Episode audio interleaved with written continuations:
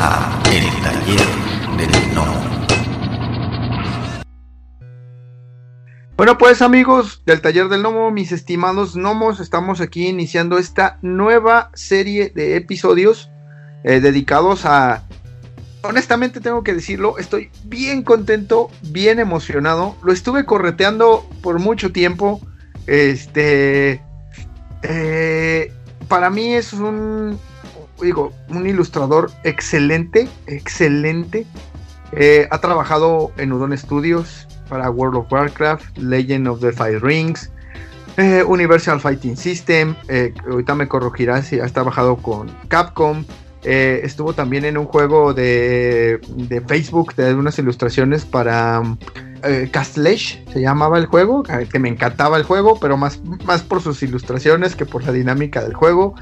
Estuvo nominado y ganó eh, por la revista eh, digital Image FX Magazine. Eh, estuvo nominado en el 2013 con 100 ilustradores y ganó al mejor ilustrador en fantasía. Yo lo sigo desde aquellas viejas épocas, para muchos eh, conocerán el juego de mitos y leyendas. Eh, de hecho, tengo casi todas sus, cartas. Me he dado la tarea de conseguirlas porque la verdad el arte está muy, muy chido, como decimos aquí en México. Eh, sin más preámbulos eh, eh, y presentaciones, lo- es oriundo de Arica, Chile. El mismísimo Gonzalo Ordóñez Arias, mejor conocido como Genso. ¿Cómo te encuentras, Genso? Oh, hola, hola, mucho gusto, gracias por la invitación. Me encuentro pero fenomenal, terminando acá un día precisamente eh, eh, haciendo unas páginas de un cómic de Udon y una portada para un videojuego que debería salir para la Switch el próximo mes y que debería haber entregado hace medio mes atrás, pero, pero así es la vida. Eh, así que sí, no, pero impecable, impecable, muy bien. Qué bueno, qué bueno. Y nosotros aquí interrumpiéndote, mira, qué, qué- mal, qué mal nosotros.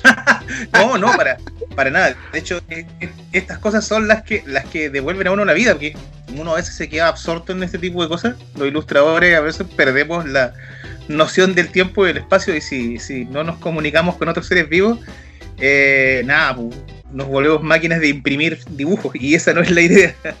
Pero bien, feliz de estar en este espacio, eh, muy, muy feliz de la invitación. Y con hartas ganas de, de conversar sobre ilustración y sobre, sobre dibujo, que es el pasatiempo que también no solamente es un trabajo, sino también es un pasatiempo en el cual uno, uno invierte mucho cariño y mucha, mucha, mucha gana. Ok, perfecto, mi estimado. Bueno, pues eh, comencemos con la pregunta del podcast. ¿Cuál es el primer recuerdo que tienes acerca de toda esta cuestión de- del mundo de los cómics, del manga, de todas estas cuestiones? Uf, del cómic y del manga. ¿Sabes qué? Yo, mira, yo al vivir en Arica tenía algo súper bueno. Para, para los amigos que, que no, no, no, no, no, sepan mucho cómo es Chile, Chile es como, es como un palito, así, es súper largo. Y yo vivo justo en la, en la parte superior de Chile. Es como, estoy a media hora más menos de lo que sería Perú y más menos como a una hora, no, como a dos horas de lo que sería Bolivia. Entonces esto es una frontera tripartita. Por ende, acá llegaban muchas cosas de Brasil, de Argentina, y tuve como la suerte eh, de que, de- si no mal me equivoco, el, no sé, pues llegaban cosas de editoriales mexicanas, llegaban cosas de editoriales eh, argentina, española, y así como cómic cómic, llegaban muchos cómics, creo que en esa época eran cómics que se imprimían en México, de lo que era Superman, Batman, así como algunas cosas que eh, eh, imprimía editorial Perfil, en, eh, en, en Argentina. Y eso sería como más que nada del mundo del cómic. O sea, que incluso llegaban los cómics del Chapulín Colorado, me acuerdo. Eh, pero así como más anime por estas tierras es todo televisión. O sea, por ejemplo, lo que era eh, Heidi, eh, Voltron, Arvegas, que era una serie que me gustaba mucho, los Transformers. Que los Transformers, claro, siempre es como medio, me- medio engañoso porque son como entre japoneses y americanos. Pero como que Sí. eso es lo que yo más recuerdo. Y por lo menos acá en Chile en una época que llegó mucha distribución de cine japonés y entre esos llegaban algunas cosas medio escondidas. Como la isla, de lo- la isla del tesoro de los animales, de, de- que, que- en el cual, si no me equivoco, la historia igual lo hizo Miyazaki. Y, ah, y nada, ponen cosas que pasaban por el cine, pero en esa época no se le aplicaba el nombre anime. Era, eran dibujitos animados nomás. Era todo para un público mucho más infantil. Sí, sí, claro. Nada más que pues en aquel entonces pues, le ponías Akira a un niño de 10, 12 años, y pues sí se quedaba así como que, ¿qué, qué, está pasando, no?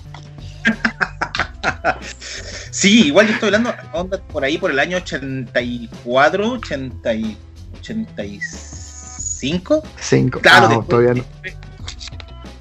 Hubo una explosión un poco más, más yo como el 84, 85 he tenido como 6 o 7. Mis papás eran profesores de castellano los dos. Entonces, como buenos profesores de lenguaje, claro, yo les decía, quiero leer Superman. Ya, me daban Superman porque a la larga era una manera de incentivar la lectura. Claro. Eh, claro, lo bueno así de, que, no sé, pues Superman, que después saltabas a, a, Conan, de Conan saltabas a los X-Men y, así hacia arriba. Entonces, sí, en ese sentido, eh, lo bueno es que acá había harto, había harto cómics, sí a diferencia de otros lugares de, Chile donde yo tengo memoria o con lo que he hablado con amigos, acá llegaba mucho de Editorial Novaro, eh, Perfil, etcétera, etcétera. Ok, perfecto. No, no, no, pues, pues muy bien. Oye, y, de todo esto, ¿de dónde viene el, apodo o el nombre de Genso Gensoman? Es Gensoman, ¿verdad? Ah. Todos te conocemos por Genso, porque es más cortito y así firmabas en mitos y leyendas.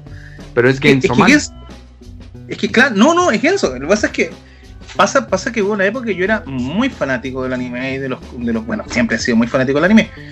Pero particularmente en principio de los 2000, eh, um, digamos que internet llegó por, por donde yo vivía como el 94-95.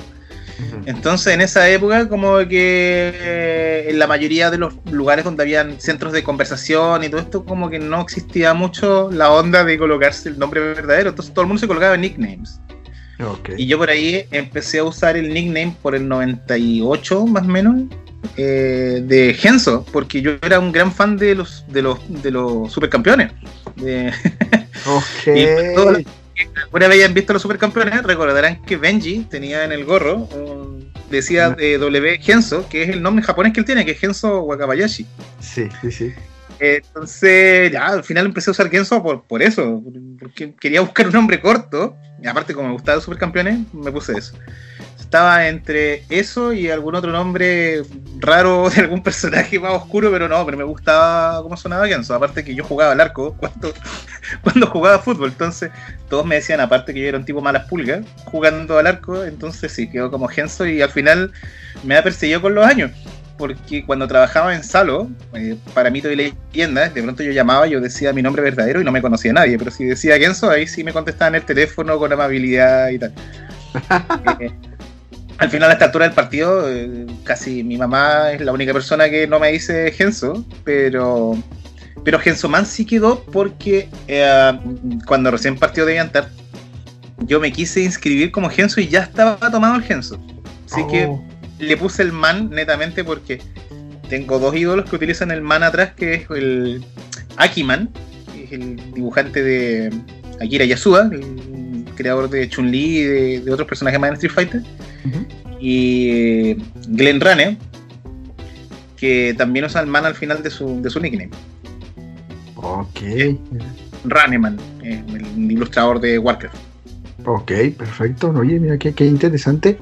Yo te que tomaste. ¿Y, eh, en qué momento decides? ¿Tú dibujaste toda la vida? O sea, si fuiste de desde niño, desde, o sea, eh, tuviste la, la, esa vena por, por dibujar desde siempre, desde chico, o, llegó un punto, pues, no sé, a, tu, a tu eh, mediana pues, infancia, o ya entrado más a la pubertad, o cómo, cómo fue ese proceso de que, de, ese proceso de, tu inicio, de que empezaste a, que, empezaste a dibujar.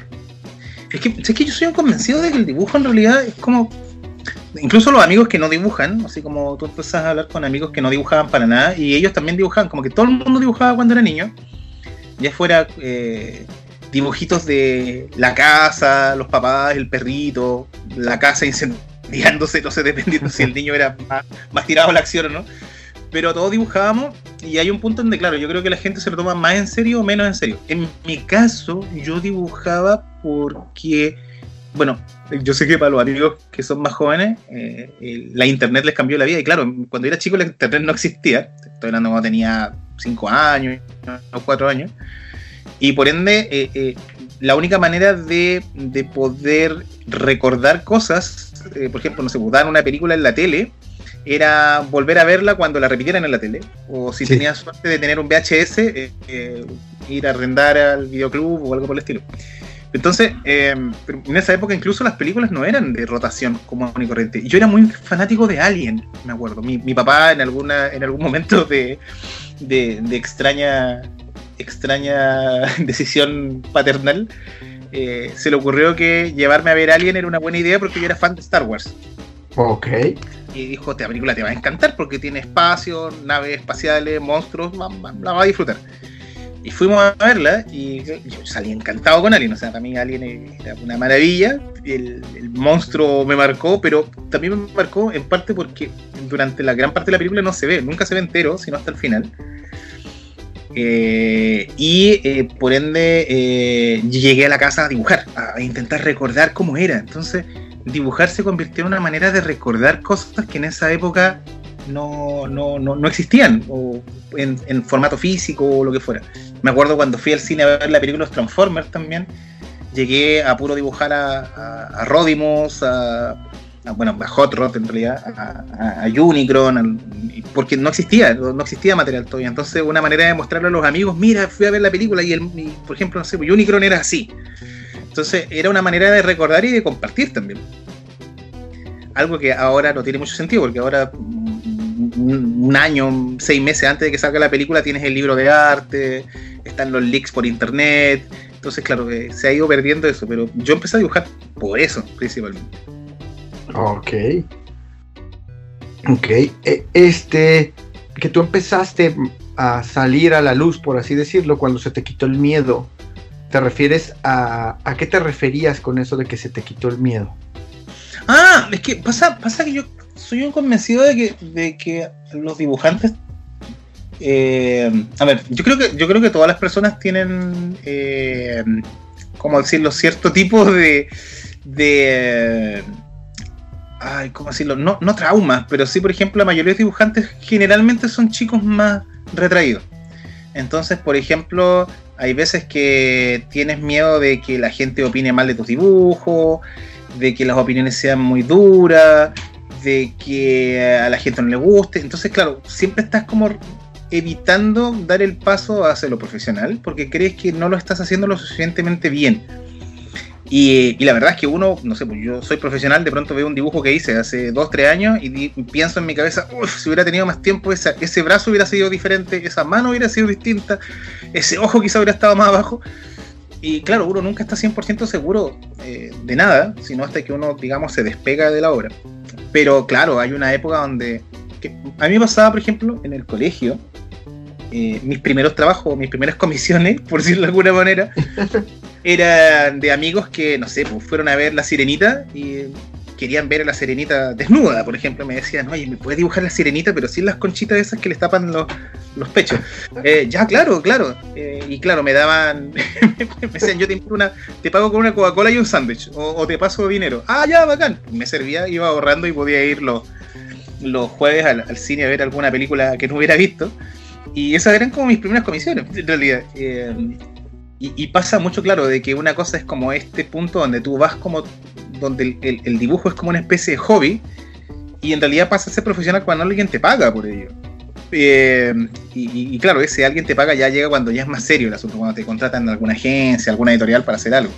Pero uno siempre siente que no está listo y uno siempre siente el miedo como a que, oye, ¿esto va a gustar o no va a gustar? Incluso a mí me pasa ahora que estoy viejo, que de pronto, no sé, pum, eh, cuando salió Doble Dragon Neon, yo me acuerdo que empezamos a trabajar con Matt Bosson, que- creador de Chantae en este proyecto, y, um, y ¿cómo se llama? Eh, habíamos dado, como se habían hecho tantas versiones de Double Dragon, algunas más anime, otras más gritty, otras mucho más oscuras, otras más onda Street Fighter, nosotros quisimos darle una vuelta de tuerca que fuera más similar a, a- a, digamos, al tipo humor tongue and cheek, así como más, más, más caricaturesco. De hecho, los dos éramos grandes fans de la película eh, Rescate en el barrio chino, o sea, China, y Sí, quisimos sí. darle como esa onda. eh, como una onda más desenfadada. Entonces, claro, igual cuando salió teníamos, había un poco de miedo, como, ¿le irá a gustar al público de Dragon?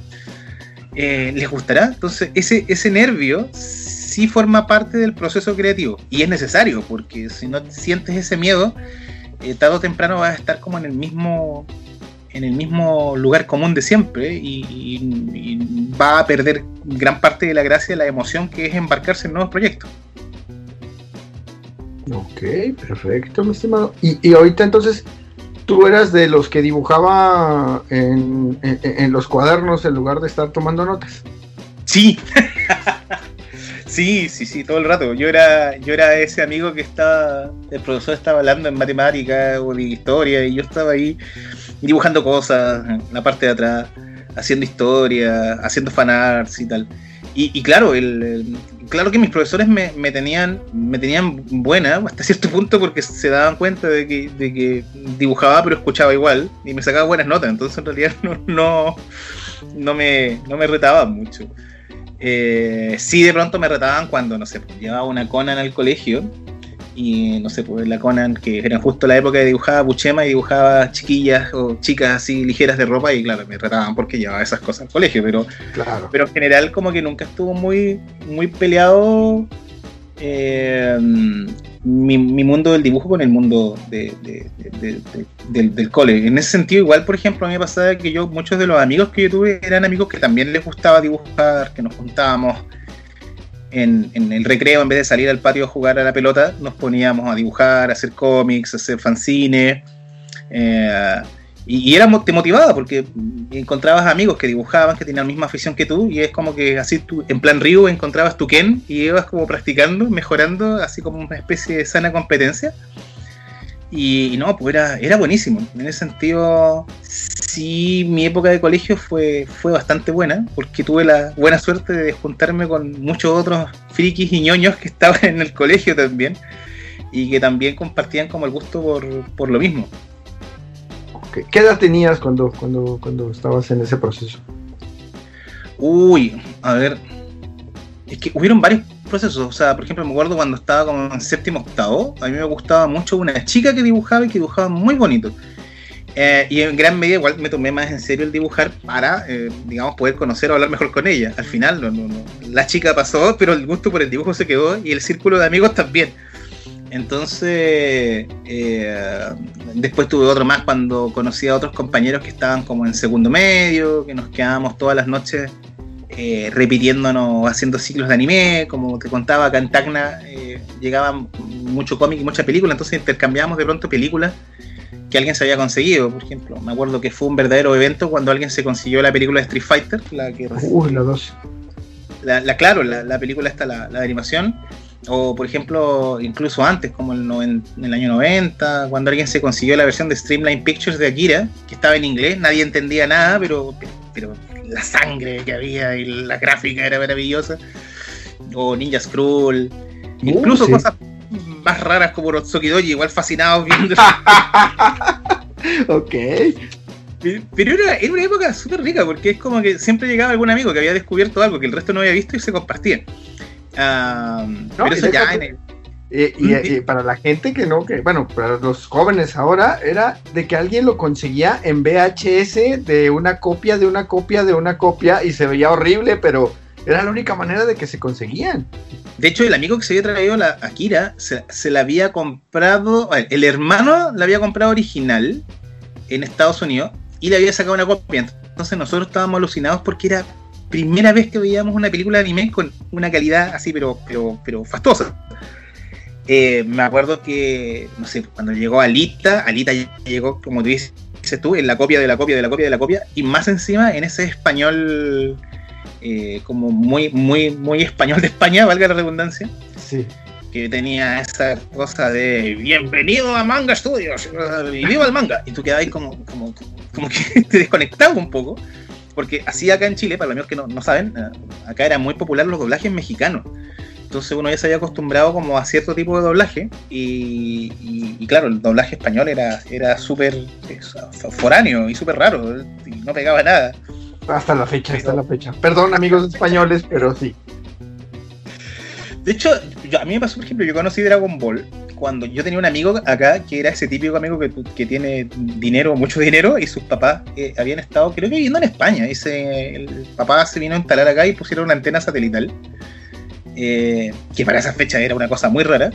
Y este tipo tenía, veíamos en su casa Bola de Drac, que era la versión Oh. catalana de Dragon Ball. Entonces era fabuloso porque vi montones de series que después se pusieron populares en Latinoamérica. Así como, por ejemplo, acá también pegaba mucho el canal Rey de Machete, que era un canal brasileño, que empezaron a transmitir Dragon, no, de, um, Los Caballeros del Zodiaco, como casi dos años antes de que se transmitieran en, español mexicano. Eh, y, llegaba, como te decía, había mucha, mucha cosa muy rara que pegaba acá de pronto. Y, sí, fue una época como muy rica, sobre todo ese principio de los 90, porque empezabas como a excavar en este mundo raro que era el mundo del manga y el anime. Y, a veces con mejor calidad, a veces con peor calidad, pero llegaba, llegaba mucho, mucho, mucho. Oye, y allá no, allá en Chile no empezó, bueno, aquí en México eh, se empezaron a dar mucho esa cuestión de, eh, vaya, de empezar a crear eh, ciertos negocios pequeños. Por ejemplo, yo recuerdo mucho, yo vivía, yo, yo vivía en la Ciudad de México, en el Distrito Federal, y había un lugar en una plaza, en un, ah, no es- ahora ya es plaza comercial, antes era pues un como especie como de mercado y había un local donde tenía puros cassettes VHS de anime. Y tú llegabas y pedías, tu- comprabas tu copia y pues eh, eh, y te daban una copia pues de mejor calidad porque la persona compraba los, los, los, los VHS en Estados Unidos y ahí tenía las copias y si no las tenía te le pagabas y te decía, no, pues regresa en cierto tiempo. Y luego evolucionó y empezó a tener libros de, de- de arte y luego empezó a tener ciertos mangas pero era un localito de dos metros por tres, o sea, era una cosa chiquititita y, y- y empezó a tener esa evolución y de ahí se empezaron a formar los famosos grupos, ¿no? Que, que pues, los que les gustaba, no sé, Ranma y los que les gustaba Dragon Ball y los que les gustaba pues los mechas. Allá no se dio ese tipo de movimiento, así. Sí, se dio mucho, se dio mucho sobre todo a... Claro, yo diría que acá pegó fuerte cuando llegó como el un triunvirato que fue Sailor Moon a la televisión, o un canal que empezó a dar mucho, mucho anime, que fue, si no me equivoco, Chilevisión, que hubo un año que contrató eh, Sailor Moon, contrató Slayer, Samurai X, um, eh, Caballero Zodiaco y de repente el canal del lado contraatacó con Dragon Ball. Entonces como que estaban todas esas cosas en la televisión al mismo tiempo. Ah, y junto con Ranma también. Entonces se dio como una especie de boom que antes los locales más pequeños, los que traían VHS y que rara vez traían cosas como eh, un poco más elevadas, por decirlo de alguna manera. eh, no sé, pues algún, algún local que... Pero se daba mucho, perdona, que había una mezcla, así como que era el local de videojuegos eh, y al mismo tiempo como, como, como anime, como que iban casi de la mano todo esto junto con la explosión del PlayStation y esto empezó a crear una especie como de, de colchón en el cual los locales se especializaban en traer videojuegos, eh, revistas. Pasamos de traer así como, como fotocopias malas de, de, de Video Girai o de Dragon Ball a que ya empezaron a traer, no sé, pues, el 100% New Tape de Evangelion, el 4C de, de Katsura y cosas como ya libros de arte como caros. Sí, se dio mucho, se dio mucho. Otra cosa que se dio acá que fue bastante bueno es que empezaron a aparecer eh, fansubs, hartos fansubs. No, Entonces eh, eh, empezó a. Pero esto ya a mediados, media- mediados de los 90. Mediados de los 90. Eh, yo sí en esa época estaba como muy metido, pero, pero finalmente era. Era. eh, digamos, tenía la suerte de ser amigo de varios chicos que o tenían local o eran dueños de local, entonces me permitían a mí encargarle cosas especiales. y me fui llenando desde esa época de esta afición al papel y al plástico, que es coleccionar cómics, figuritas y, demás tonterías que en realidad tienen un valor para uno eh, impresionante, pero claro, viene tu papá tu familia y te, ve una figura, un libro y tú maravillado y es pero esta porquería que tenía acá, ¿para qué gastáis tu plata en esto? Claro, cosas de, de ñoño. Sí, sí, sí. Oye, oye, ¿y, no- nunca, eh, nunca tuviste algún problema con, con- tu mamá, por ejemplo, en el sentido de que a mí en lo personal me tiraron, no una, dos colecciones de cómics y me Oh. tiraron una caja de zapatos donde tenía muchas cartas de Magic de Gathering que después las valué y le dije a mi mamá, mira mamá, esto es lo que me tiraste, la... ¿te acuerdas en aquel entonces cuando... Y me dijo, sí, sí, sí, una caja que tenías un chorro de, de- de- de barajas, ella decía que eran barajas porque pensaba que eran así como naipes o cosas así, y le puse la lista en la, en la mesa, ¿no? Y me dice, ¿y esto qué? Y digo, ah, mira, estas son las, eh, algunas de las cartas que me acordé que tenía, y estos son los precios actuales, se infartó. Pero tú nunca tuviste algún, alguna situación así que, por lo que comentas, ¿no? Que digan, ah, pues es que esto, ¿por qué lo tienes? Y vámonos para afuera. Sí, o sea, mi, mi, mi madre me, me, me regaló, una... Yo tenía varios Transformers antiguos, de los de primera línea con caja y todo. Tenía a Convoy, a Optimus Prime. Tenía tenía Ultra Magnus, eh, y, todo eso se fue. Tenía varias tortugas ninja, Rocoso, Vivos, Krang, el Krang grande, el, que es como raro de conseguir. El, el, Tortuglobo, todas esas cosas se fueron a una a una casa de, niños de acogida. Eh, un poco así como en Toy Story 3. ¿Sí? Y yo también creo que hice la misma. Me dije, mamá, ¿sabes qué? Este, el Tortuglobo como yo lo tenía, eh, así en caja y todo, ahora está evaluado en unos 1500 dólares. Y claro, obviamente se le cayeron los pelos, pero sí, eso. yo, yo ya prefiero ni pensar en las cosas que me botaron, porque las botaron montones. Y muchos, muchos. Pero yo creo que eso nos ha pasado a, a, varios, ¿no? Las mamás son las, las principales este, promotoras del reciclaje de los cómics y que y de la destrucción de los juguetes de colección. Mira, incluso me pasó hace poco, hace, hace unos 5 años atrás, que mi vieja se fue a vivir con mi abuela. Entonces, la casa, eh, eh, de pronto llevaba alguna, llevaba a, a, los, a, los, nietos a buscar cosas a la, a la casa familiar. Eh, y mi, mi hijo encontró bueno, fue mi, mi, mi mamá con, con, mi hijo, fueron y encontraron mi antigua Zapper de la NES. Ah, ok. Y que yo la tenía guardada en cajito. Y, y mi mamá sintió que mi hijo cada vez que corría con la pistola, porque usaba la pistola para jugar así como, no de videojuegos, para jugar con una pistola como de verdad, que mi hijo se tropezaba con el cordón de la, con el cable de la Zapper. Así que mi mamá no encontró nada mejor que agarrar una tijera y cortarle el cable. Entonces yo le digo a mi mamá, esto es una Zapper original. Y, nada, pues ya no hay nada que hacer, sí, ya está cortada. yo ahí ya pienso, ya son cosas que pasan. Pero, pero también pasa cuando tienes hijos, o sea. Yo por ahí tenía una, una figura de Cami eh, fabulosa que mi hijo empezó a mordisquearle en la cabeza y, ahí quedó. Ah, tenía otra figura de, unas figuras de Samurai Champloo que eran carísimas que también uno de los chicos la empujó y la, la, partió en dos y ya te vas dando cuenta de que de que es parte de, lo, de, las cosas que pasan. Un poco también, o sea, y no soy el único, o sea, tengo un montón de amigos que le han pasado cosas así, aparte de esto de vivir, me imagino que en, México igual, que ustedes tienen muchos temblores, igual que nosotros tenemos acá en Chile, entonces ser coleccionista de figuras en lugares donde hay temblores es un poco es un poco mala idea también. es, pero es que le suma, le suma este, ese factor de riesgo extra. Sí, sí, le da sabor a la vida. de que corres y ¡ah! agarra la vitrina, agarra el librero. Porque... Yo sé, a, mí me pasa esto, o sea, de pronto hay un temblor y claro, mi hermano va corriendo a, a intentar que no se caiga la, la, TV y yo voy corriendo acá a evitar que se caigan las figuras o los amigos. Y, claro, me da, me da pánico que se rompan, pero ya son. Una sube ya el partido, es parte de la vida ya. Sí, eso es muy, eso sí es muy cierto.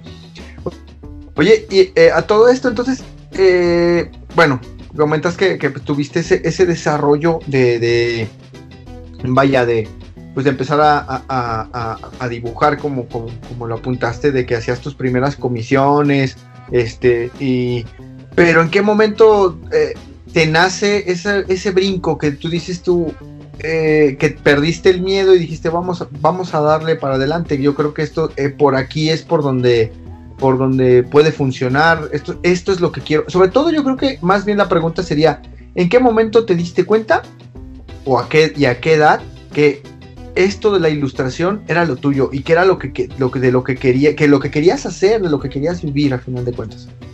O sea que yo creo, yo creo que siempre quise esto, lo que pasa es que a, mí me pasaba cuando yo era chico, de haber tenido unos 8 o 10, años por ahí, que como te decía, al lado nuestro estaba Tacna, llegaba muchas cosas, videojuegos y eso, entonces llegaba mucho material japonés.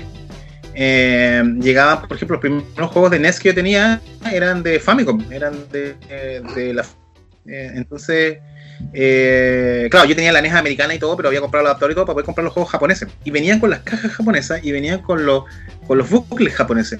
Entonces yo de pronto lo comparaba con booklets americanos de amigos y eran mucho más bonitos los booklets japoneses. Claro.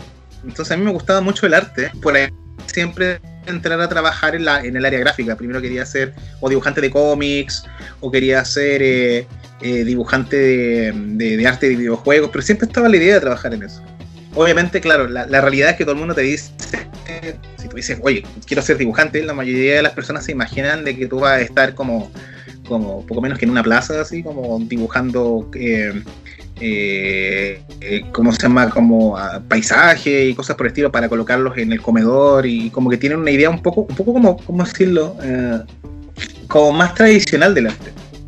Y pues, mis estimados podescuchas, pues este, el buen Genso, pues va a regalar una, un sketch, ¿verdad? Quedamos. Uh -huh, un, sí. un, un, un, sketch de, de, de, de, super, de, yo, de su personaje favorito. Lo único que, que, requerimos es de que pues acerquen a, a, sus redes, allá al Instagram, que lo sigan. Y si ya lo siguen, pues que le den también like, por favor, ahí a la página de Facebook de, del Taller del Nomo.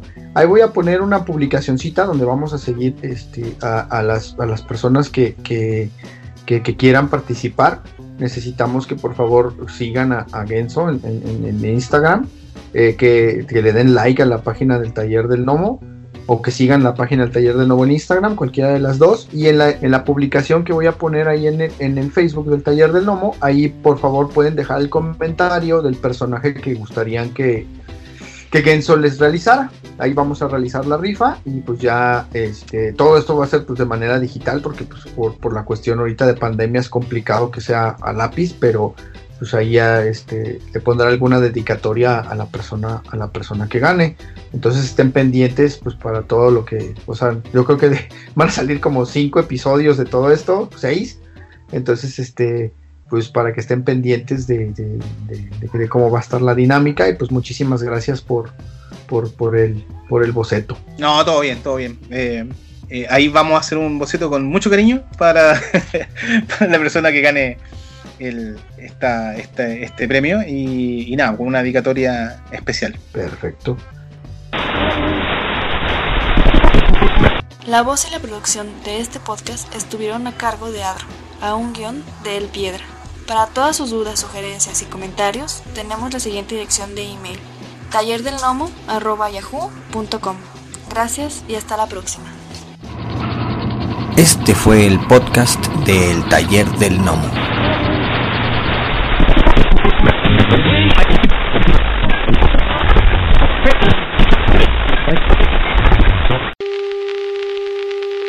The next 60 seconds, this station will conduct a test of the emergency broadcast system. This is only a test.